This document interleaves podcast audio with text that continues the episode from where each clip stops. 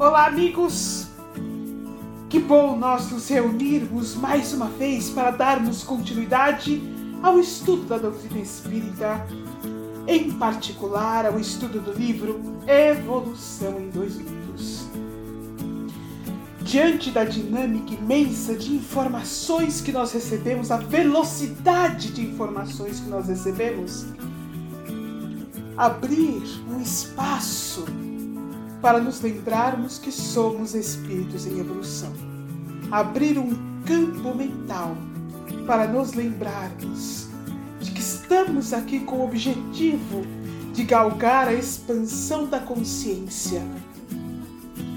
Criar uma forma de conectarmos a vida do espírito à vida da matéria dentro da rotina que nós vivemos é um passo essencial. Nós estamos tão acostumados ao celular, às redes sociais, a uma imensa gama de informações através de múltiplos canais de TV e de múltiplos canais da internet, como YouTube e outros tantos canais, que às vezes é difícil nos pararmos para nos atermos às escrituras de luz que a doutrina espírita nos traz. Exige mesmo de cada um de nós um condicionamento mental, uma determinação, a de que nós temos como objetivo aproveitar a oportunidade concedida do tempo da reencarnação.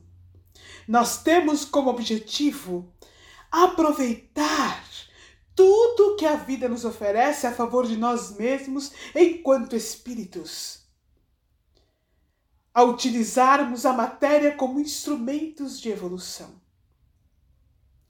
Então, meus amigos, é realmente importante nós fazermos uma reflexão acerca de que maneira nós estamos vivenciando a reencarnação. Sairmos do automatismo que o mundo nos dá do inconsciente coletivo voltado para a vida da matéria, para as informações acerca do outro, para a vida de celebridades e nos lembrarmos que somos espíritos individuais. E que, como tal, temos aqui uma razão de estar, caminhos para aprender sobre o amor. Reservar tempo para estudarmos com o Cristo os processos de expansão da consciência, dar-nos a chance de aplicar a nós mesmos o Evangelho e de crescer. O estudo do livro Evolução em Dois Mundos é um convite para este processo de forma que nós não sejamos surpreendidos pela desencarnação, sem termos efetivamente conquistado novos degraus de consciência. Hoje nós vamos falar de um assunto muito importante, dando continuidade à primeira parte, ao primeiro capítulo do Evolução em Dois Mundos, que é a cocriação em plano menor. E é muito importante porque se refere ao pensamento de todos nós. Tudo que nós vivemos na matéria se inicia pelo pensamento.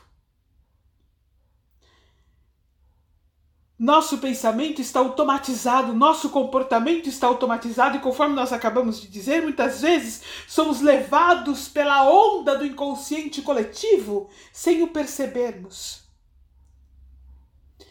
termos consciência sobre o significado do pensar, de que forma, como espíritos, nós criamos o pensamento, isto é essencial para a evolução. Todo o cerne das nossas dificuldades, a dificuldade de amar, a dificuldade de perdoar, a dificuldade, às vezes, de sentir piedade, a dificuldade com o auto-perdão, a dificuldade do combate ao orgulho, ao egoísmo, a dificuldade de compreendermos o significado da humildade, a dificuldade de entendermos as lições do Cristo na prática. Tudo isso vem do nosso pensamento automatizado. Meus amigos, nós temos uma cerca de 70 mil pensamentos por dia. Claro que muito pouco desses pensamentos chegam à nossa consciência, o que significa que a grande maioria deles caminha no inconsciente, sem que nós tomemos realmente uma visão clara na nossa presença, no nosso presencial, na nossa realidade presencial consciente do que estamos pensando. Acontece que esta grande massa de pensamentos automáticos gera uma realidade na nossa vida, no nosso cotidiano. A atração daquilo que ocorre conosco. Sem dúvida, nós estamos submetidos à lei de ação e reação. Não há dúvida que nós temos os processos expiatórios, no entanto, nós não podemos nos esquecer jamais que Deus é amor, bondade e misericórdia infinitos. Deus não é um ser que nos castiga, mas que nos ama e deseja que nós possamos aprender a amar. Aprender a amar é a essência de tudo. Se os caminhos que nós escolhermos nos levarem ao amor, não há dúvida que nós amenizamos grandemente os processos expiatórios a que estamos submetidos. Mas para isso precisamos começar a aprender a ter consciência sobre os nossos pensamentos. Vamos ler o texto do Evolução em Dois Mundos, Cocriação em plano menor. Lembrando que nós falamos não no último episódio, mas no penúltimo, porque o último foi a alma animal em notícia, mas no penúltimo, sobre a cocriação em plano maior, desses espíritos luminosos, desses arcanjos que tomam o, o fluido cósmico universal para criar galáxias, criar planetas e assim por diante. Agora nós vamos falar de nós, espíritos em fase de humanidade, não de espíritos em fase de arcanjo. Cocriação em plano menor. Em análogo alicerce, as inteligências humanas que ombreiam conosco utilizam o mesmo fluido cósmico em permanente circulação no universo para cocriação em plano menor, assimilando os corpúsculos da matéria com a energia espiritual que lhes é própria formando assim o veículo físio, psico, somático, em que se exprimem ou cunhando as civilizações que abrangem no mundo a humanidade encarnada e a humanidade desencarnada.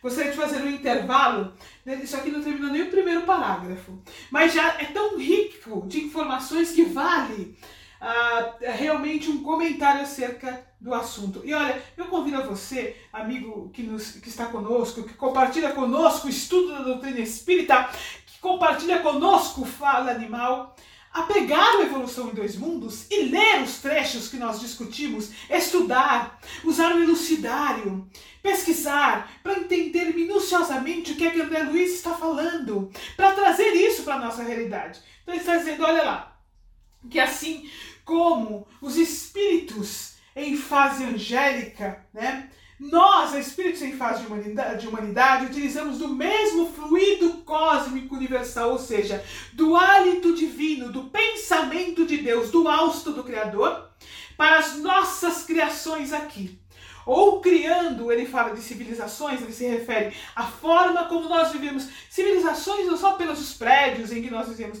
mas a maneira como a sociedade se exprime, porque estamos todos ligados uns aos outros, ou formando a partir dos nossos, do nosso trabalho, retirando o material do fluido cósmico universal, o nosso corpo espiritual, que ele chama de corpo físio-psico somático, né? O veículo físico-psicosomático é o corpo espiritual.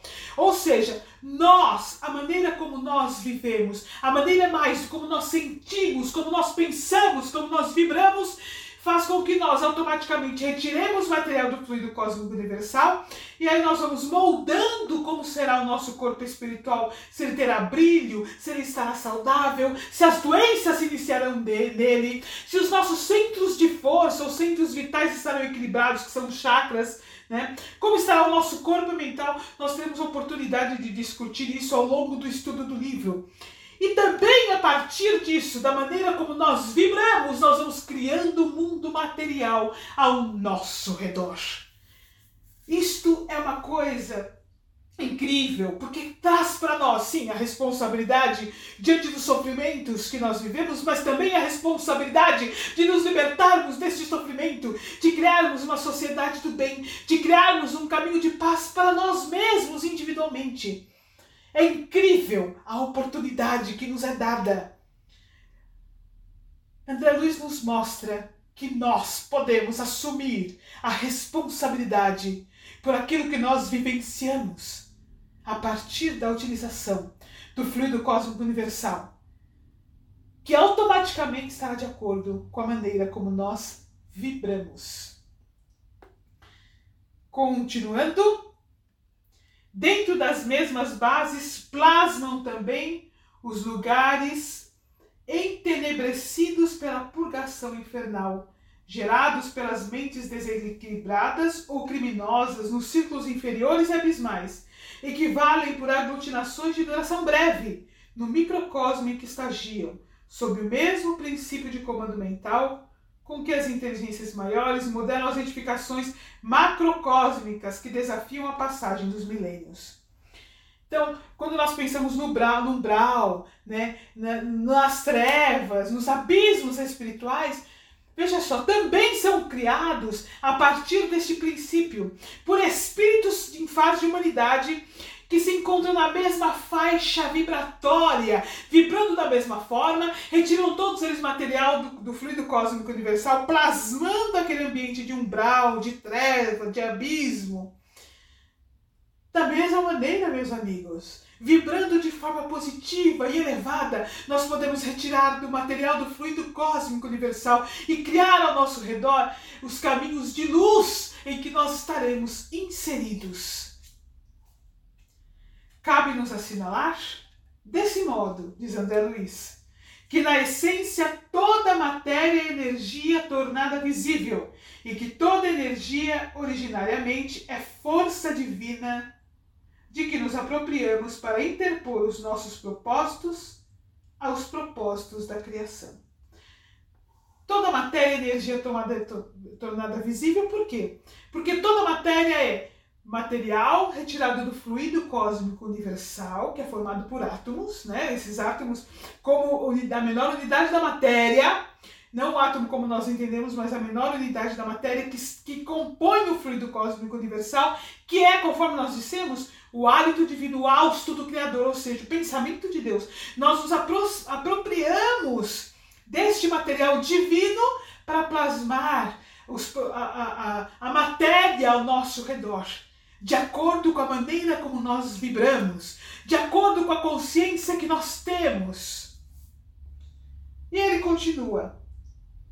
Olha, para interpor os nossos propósitos aos propósitos da criação cujas leis nos conservam e prestigiam bem praticado, constrangendo-nos a transformar o mal de nossa autoria no bem que devemos realizar, porque o bem de todos é o seu eterno princípio. Então nós vemos que aqui nós temos a base do processo expiatório. Quando nós nos desviamos das leis divinas, automaticamente somos ajustados por essas mesmas leis, regidas por Deus, nosso Pai, a criar caminhos para corrigir os equívocos e plantar o bem. Por isso que nós dissemos no começo, quando nós começamos a tomar consciência dos processos em que estamos inseridos, da nossa capacidade de criar, de co-criar a partir da, da essência da criação, que é a criação primária de Deus. E nós começamos então a vibrar de maneira mais positiva, nos esforçando para aprender o Evangelho, abrindo os caminhos de espíritos em evolução e pensando com responsabilidade, ou seja, utilizando a inteligência espiritual sobre que caminhos nós vamos construir.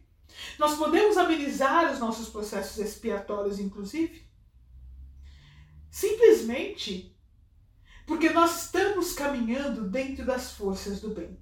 Passaremos, obviamente, por provas, não há dúvida, porque são desafios desafios que nos obrigam a impulsionar-nos para novos caminhos de evolução. Então, meus amigos, conforme nós dissemos, isso nos dá uma grande responsabilidade, mas um grande poder uma grande oportunidade. Compete-nos, pois, anotar que o fluido cósmico, o plasma divino, é a força em que todos vivemos nos ângulos variados da natureza, motivo pelo qual já se afirmou e com toda razão que em Deus nos movemos e existimos. Essa colocação em Deus nos movemos e existimos é de Paulo de Tarso, está em Atos dos Apóstolos. Então, olha, é uma nota do autor espiritual que está aqui no texto. Que nós precisamos trazer então para nós. Nós podemos criar a nossa realidade de acordo com as leis divinas. Quanto mais nos esforçarmos em aprender as leis divinas, mais vivenciaremos uma vibração superior. Vivenciando cada vez mais essa vibração superior, mais construiremos ao nosso redor a paz, o amor e a esperança. Vamos agora dando continuidade a estudos complementares a este texto do livro Evolução em Dois Mundos, para nos abrir o entendimento além para entendermos como nós precisamos aprender a usar o nosso livre arbítrio. Olá, Sandra. Olá, Nádia. Mais uma vez é com muita alegria e satisfação que estou aqui participando desse podcast com vocês, tão esclarecedor. Eu vou ler um trecho do livro Mecanismos da Mediunidade. Todos somos médiums. Nos centros de atividade referidos em nosso estudo, encontramos o reflexo condicionado e a sugestão como ingredientes indispensáveis na obra da educação e aprimoramento. Urge reconhecer que a liberdade é tanto maior para a alma quanto maior a parcela de conhecimento que se lhe debite no livro da existência.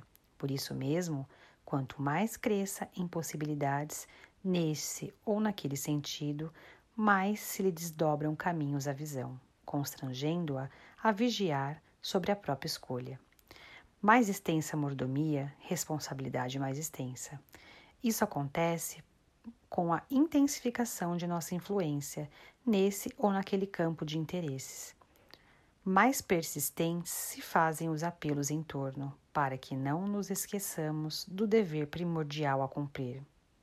Quem avança está invariavelmente entre a vanguarda e a retaguarda, e a romagem para Deus é uma viagem de ascensão. Toda subida, quanto qualquer burilamento, pede suor e disciplina. Todo estacionamento é repouso enquistante. Somos todos assim médiums, a cada passo refletores das forças que assimilamos por fora de nossa vontade, na focalização da energia mental. Perseverança no bem. É imprescindível recordar o impositivo da perseverança no bem, o comprazimento nessa ou naquela espécie de atitude ou companhia, leitura ou conversação menos edificantes, estabelece em nós o reflexo condicionado pelo qual inconscientemente nos voltamos para as correntes invisíveis que representam. É desse modo que formamos hábitos indesejáveis pelos quais nos fazemos pasto de entidades vampirizantes, acabando na feição de arcabouços vivos para moléstias fantasmas. Pensando ou conversando constantemente sobre agentes enfermiços, quais sejam a acusação indébita e a crítica destrutiva, o deboche e a crueldade, incorporamos de imediato a influência das criaturas encarnadas e desencarnadas que os alimentam, porque o ato de voltar a semelhantes temas contrários aos princípios que ajudam a vida e a regeneram. Se transforma em reflexo condicionado de caráter doentio, automatizando-nos a capacidade de transmitir tais agentes mórbidos responsáveis por largo acervo de enfermidade e desequilíbrio. Gradação das obsessões, muitas vezes em nossos estados de tensão deliberada. Inclinamo-nos para forças violentas que se nos insinuam no halo psíquico, aí criando fermentações infelizes que resultam em atitudes de cólera arrasadora, pelas quais desprevenidamente nos transformamos na vida em médios de ações delituosas arrastados nos fenômenos de associação dos agentes mento-eletromagnéticos da mesma natureza, semelhantes aos que caracterizam as explorações de recursos químicos nas conhecidas reações em cadeia. É assim que somos, por vezes loucos temporários, grandes obsediados de alguns minutos, alienados mentais em marcadas circunstâncias de lugar ou de tempo, ou ainda doentes do raciocínio em crises periódicas, médiums lastimáveis da desarmonia, pela nossa permanência longa em reflexo condicionados viciosos, adquirindo compromissos de grave teor nos atos menos felizes que praticamos, semi-inconscientemente, sugestionados uns pelos outros, portanto, perante a lei, a nossa vontade é responsável em todos os nossos problemas de sintonia. Nós trouxemos esse texto em particular do livro Mecanismos da Mediunidade. Olha só que interessante o título, né? Mecanismos da Mediunidade. Como a mediunidade funciona, de que maneira nós nos tornamos médiums, dos encarnados que nos cercam, dos desencarnados que nos cercam, que caminhos nós devemos fazer, aprender a fazer para nós é, nos ligarmos às esferas superiores e intermediarmos estes, estes caminhos superiores do Cristo. Então, nos traz aí um, um campo novo de pensamento quando nós estudamos a, a, a questão de nós sermos co-criadores em plano menor. Então o texto começa dizendo todos somos médiums, isso é uma coisa que Kardec diz, todos somos médiums. Ou seja, embora nós realmente retiremos material do fluido cósmico universal para plasmar ao nosso redor a nossa realidade, Todos nós, enquanto espíritos em fase de humanidade, fazemos o mesmo. Espíritos em fase de, de uh, uh, arcanjos angélicos, do reino angélico, também fazem o mesmo. Independente do estágio de evolução, seja o homem no estágio inicial de evolução, ainda primitivo, totalmente ligado à matéria, ele já inicia esse processo na fase de humanidade, retirando o material do fluido cósmico universal e criando sua realidade. Ou seja, nós teremos espíritos em fase de humanidade em muitos estágios de evolução, desde aqueles mais ligados ao, aos, aos, abismos e às trevas, que estão co-criando em plano menor, retirando material do fluido cósmico universal, se apropriando deste material emprestado que é a criação divina, para criar a realidade de acordo com a evolução em que se encontram, até espíritos em fase de humanidade, já próximos do reino angélico, espíritos muito evoluídos fazendo o mesmo. E da mesma forma, os espíritos angélicos em si que nós estudamos no penúltimo episódio, quando falamos das criações cósmicas, né, dos planetas, das galáxias, assim por diante. Mas, portanto, não somos os únicos a fazer este processo. Há muitas faixas vibratórias, muitos estágios de consciência na fase de humanidade. Estamos todos ligados uns aos outros como filhos do mesmo Pai. No entanto, os nossos pensamentos nos ligam a espíritos na mesma faixa vibratória que a nossa, que estão em processo de cocriação, naquela faixa de construção. Quanto maior o nosso conhecimento, o texto inicia nos dizendo isso, maior a nossa responsabilidade perante aquilo que nós iremos criar. No entanto, sempre teremos responsabilidade, porque somos espíritos em fase de humanidade. Queria abrir aqui um parênteses para dizer que os animais, ou seja, espíritos em fase de animalidade, ainda não têm a capacidade de cocriação. É uma coisa que nós podemos estudar à parte quando nós estudarmos mais a fundo sobre o pensamento dos animais, mas é um parênteses, nós já, já, já pincelamos um pouco em alguns episódios, mas é um parênteses para ficar claro, ou seja, animais não têm capacidade de cocriação. Este espírito em fase de animalidade ainda não está nesse estágio. Esse é o estágio que se inicia na fase de humanidade.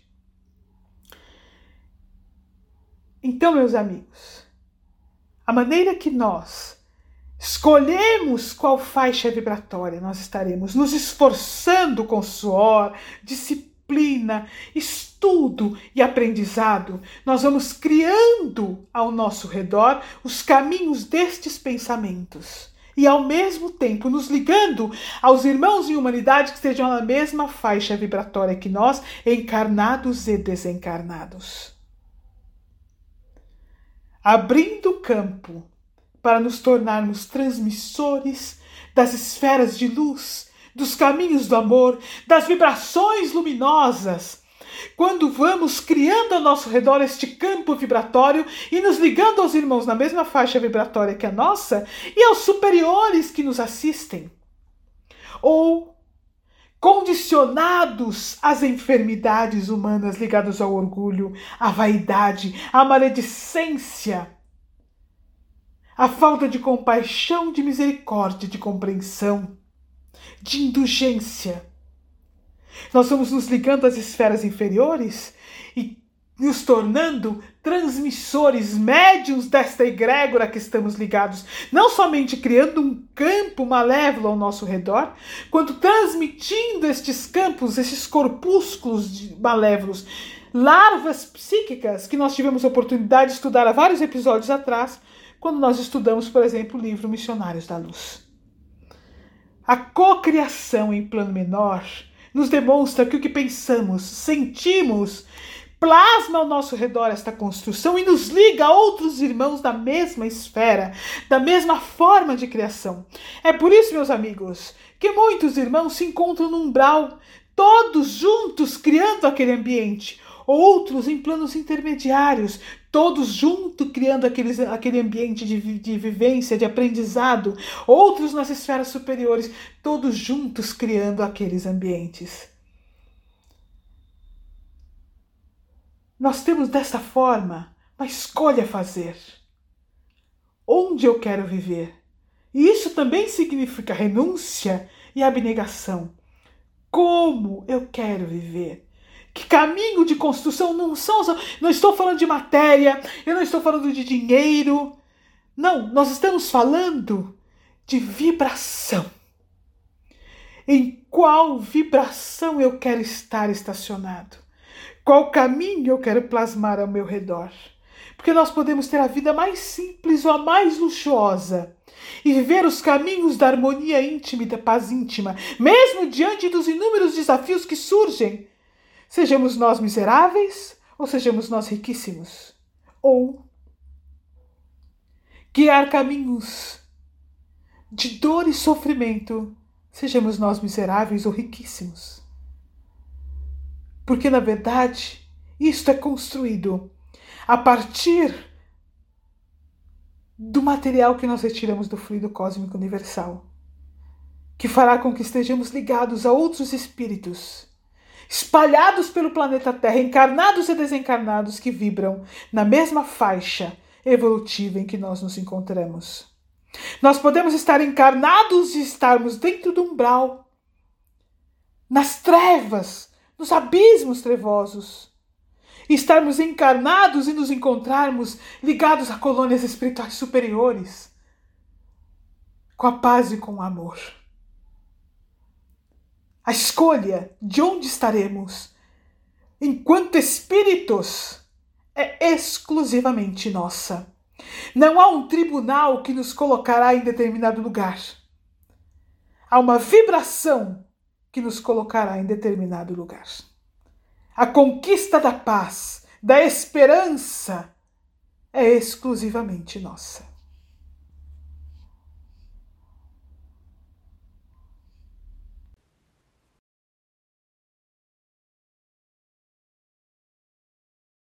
Olá a todos, eu vou ler um texto que saiu na revista Planeta na edição de número 431, texto por Eduardo Araia, e foi publicado em 1 de 8 de 2008.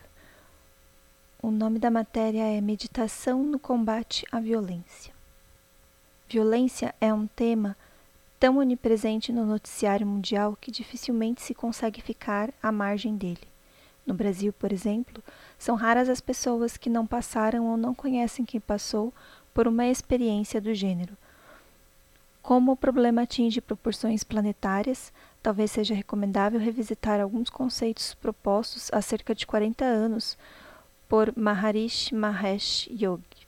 Para quem não se lembra, esse controvertido guru indiano, que morreu em fevereiro, aos 91 anos, ficou mundialmente famoso por criar a meditação transcendental e associar interesseiramente, diria John Lennon, sua imagem à dos Beatles, de quem foi instrutor espiritual por um curto espaço de tempo. Maharishi declarou nos anos 60 que se 1% da população mundial praticasse sua forma de meditação, as guerras desapareceriam da face da Terra. Como naquela época não havia meditadores suficientes para testar essa afirmação, a ideia pareceu mais uma bravata. Por volta de 74, porém, mais de 250 mil norte-americanos já praticavam a meditação transcendental. Em muitas pequenas cidades, o número de adeptos atingia 1% da população local. Foi a senha para o início dos estudos.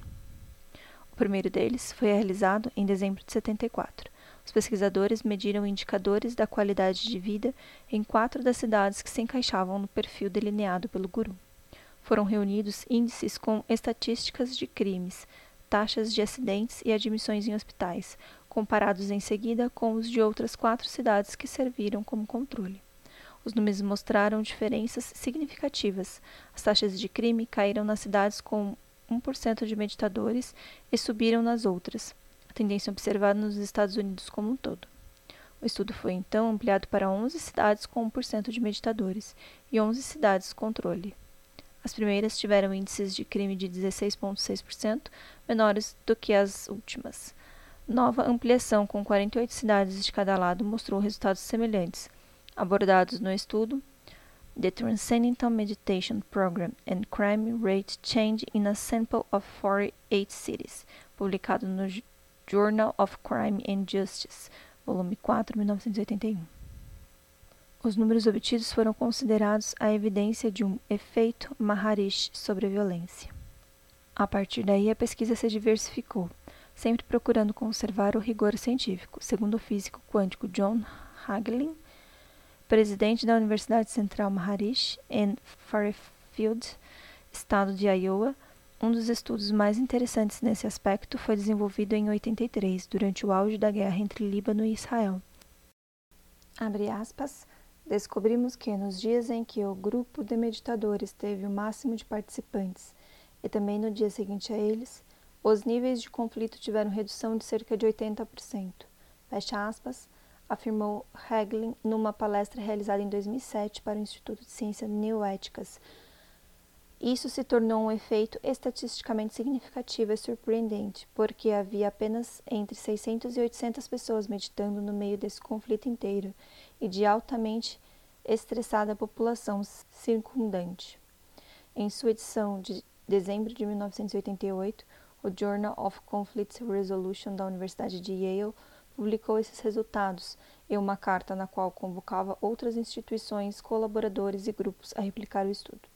Sugestão foi aceita e nos 821 dias seguintes, sete experimentos foram conduzidos com grupos baseados em Israel, no próprio Líbano e em países no Oriente Médio, da Europa e de outras partes do mundo.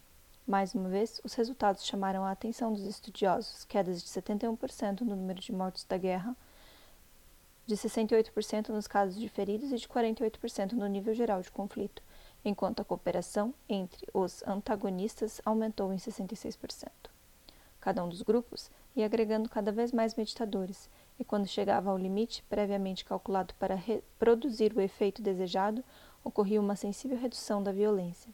Estudos anteriores já haviam mostrado, aliás, que, para se obter um efeito repetível e demonstravelmente mensurável em relação à violência, não era necessária nem mesmo uma quantidade de meditadores correspondente a 1% da população. Bastava o equivalente à raiz quadrada desse número. Hagelin salientou um dado curioso observado. As pessoas instaladas na vizinhança geográfica dos grupos também apresentaram mudanças, tal como se elas também estivessem meditando. Esses indivíduos registraram um aumento na coerência em eletroencefalograma, um sofisticado método de análise quantitativa que fornece evidências sobre a microestrutura do cérebro, sua fiação e seus circuitos redução do cortisol no plasma e níveis mais elevados de serotonina no sangue, além de alterações bioquímicas e neurofisiológicas.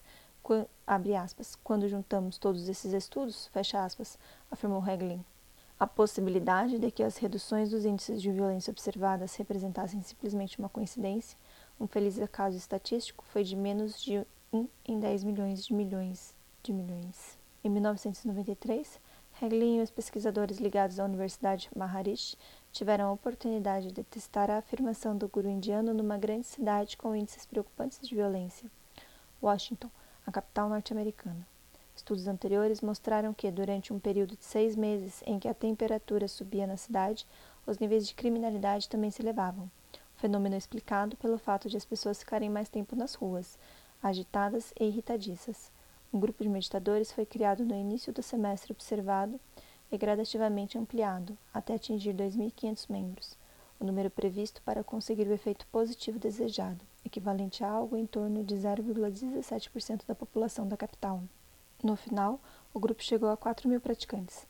Nesse momento, registrou-se uma queda expressiva nos índices de crimes, mesmo levando-se em conta todos os fatores que poderiam interferir nisso, como a meteorologia, fins de semana e feriados. Segundo Hagley, o trabalho foi desenvolvido com a Polícia de Washington, o FBI e 24 cientistas sociais e criminologistas ligados a instituições como as universidades Temple do Texas e de Maryland. Previmos uma queda de 20% no índice de crimes e conseguimos 25%. Fecha aspas. Conto físico. Entre os surpreendidos com o resultado estava o chefe de polícia de Washington, que antes de, do estudo dissera à televisão algo como precisam cair uns 30 centímetros de neve em junho, mês quente em Washington, para reduzir o índice de crimes em 20%. No fim, seu departamento dobrou suas evidências e assinou como coautor uma monografia a respeito do caso. Effects of Group Breaths of the Transcendent Meditation Program on Preventing Violent Crime in Washington, D.C. Results of the National Demonstration Project, June-July 1993. Na edição de junho-julho de 1999 da revista social Indicators Research. Já existem mais de 60 experiências nas quais um número pequeno de pessoas usando a meditação transcendental conseguiu influenciar cidades e até países a reduzir sua violência. Como se explica isso? Hagelin arrisca uma resposta baseada na física quântica.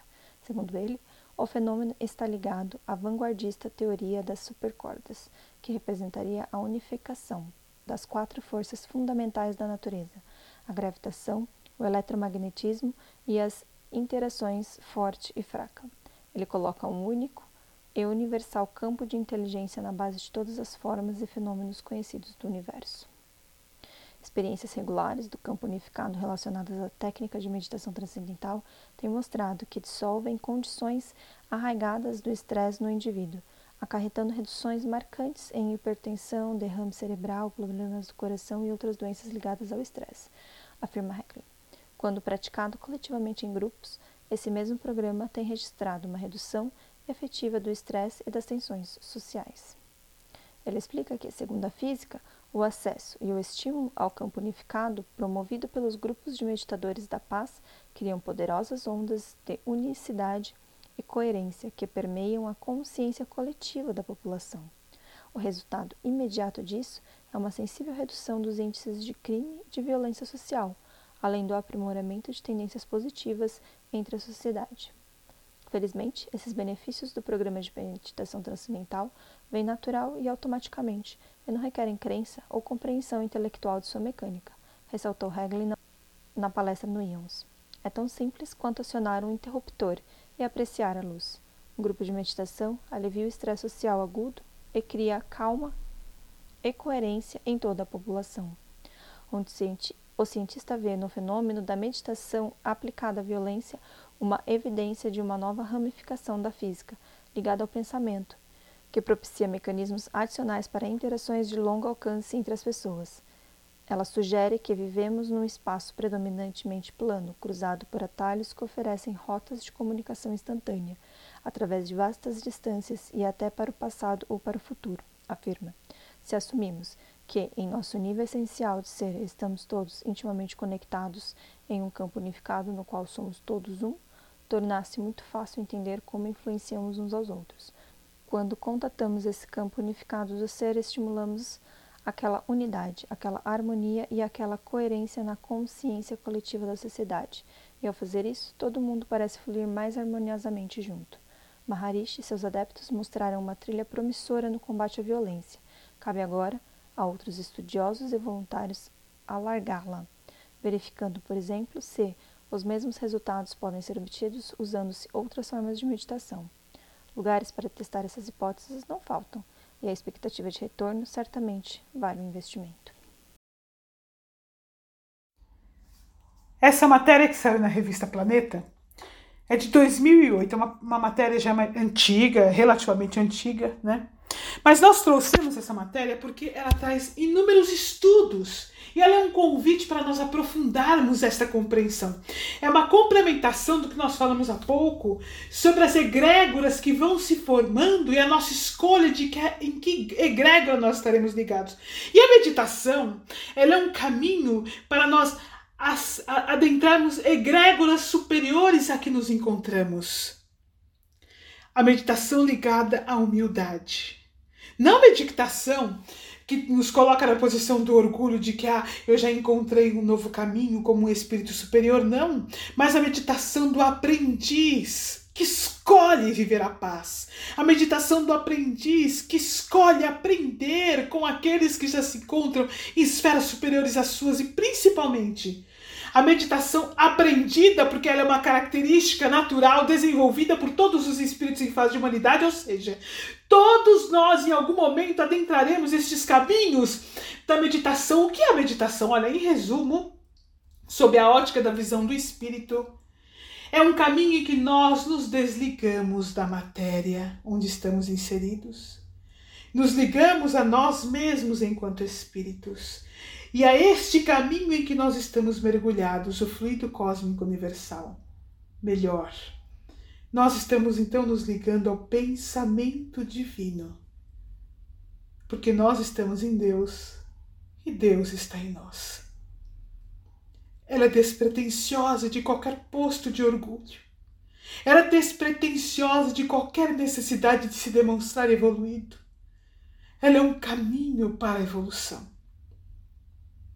Quando nós fazemos essa, essa construção, somos capazes de plasmar essa realidade de paz em que nós mergulhamos, porque conforme nós vamos fazendo este processo, nós vamos automaticamente retirando o material do fluido cósmico universal e irradiando este material ao nosso redor. Somos co-criadores em plano menor, mas abrindo uma porta, um caminho para os planejamentos divinos. E é óbvio, à medida que vamos evoluindo, este campo de consciência vai se ampliando, nós vamos entendendo cada vez mais o material em que estamos mergulhados, os caminhos da luz, da esperança, à medida que nós vamos construindo a nossa própria realidade de paz. Então eu gostaria de convidar a todos os nossos amigos que nos ouvem, aos voluntários da SEAMA, que não só iniciemos um campo de meditação a favor da paz na terra e do encerramento da violência para com os animais, mas que possamos espalhar isso para aqueles que estão ao nosso redor, demonstrando essas comprovações. Meus amigos, olha que força nós nos unirmos juntos neste sentimento de amor aos animais, rompendo com a revolta, com a raiva, com a dúvida, com o medo e nos permitindo mergulhar no amor divino por todas as criaturas.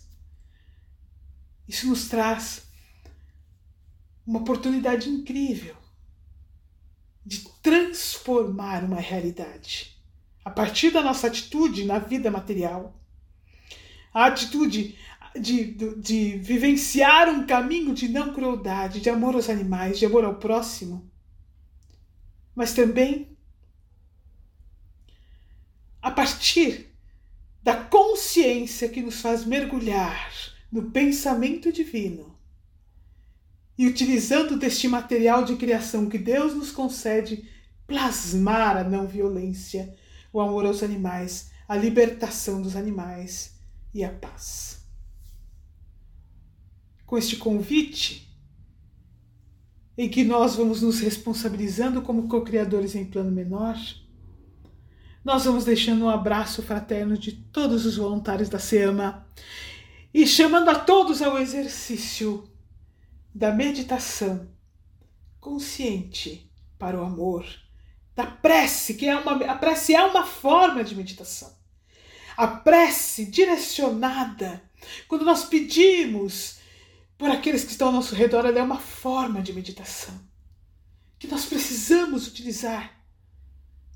Porque, meus amigos, a maior prova de amor que nós podemos dar a alguém ou a algum animal é a prece. Que Jesus nos abençoe a todos. E até a semana que vem.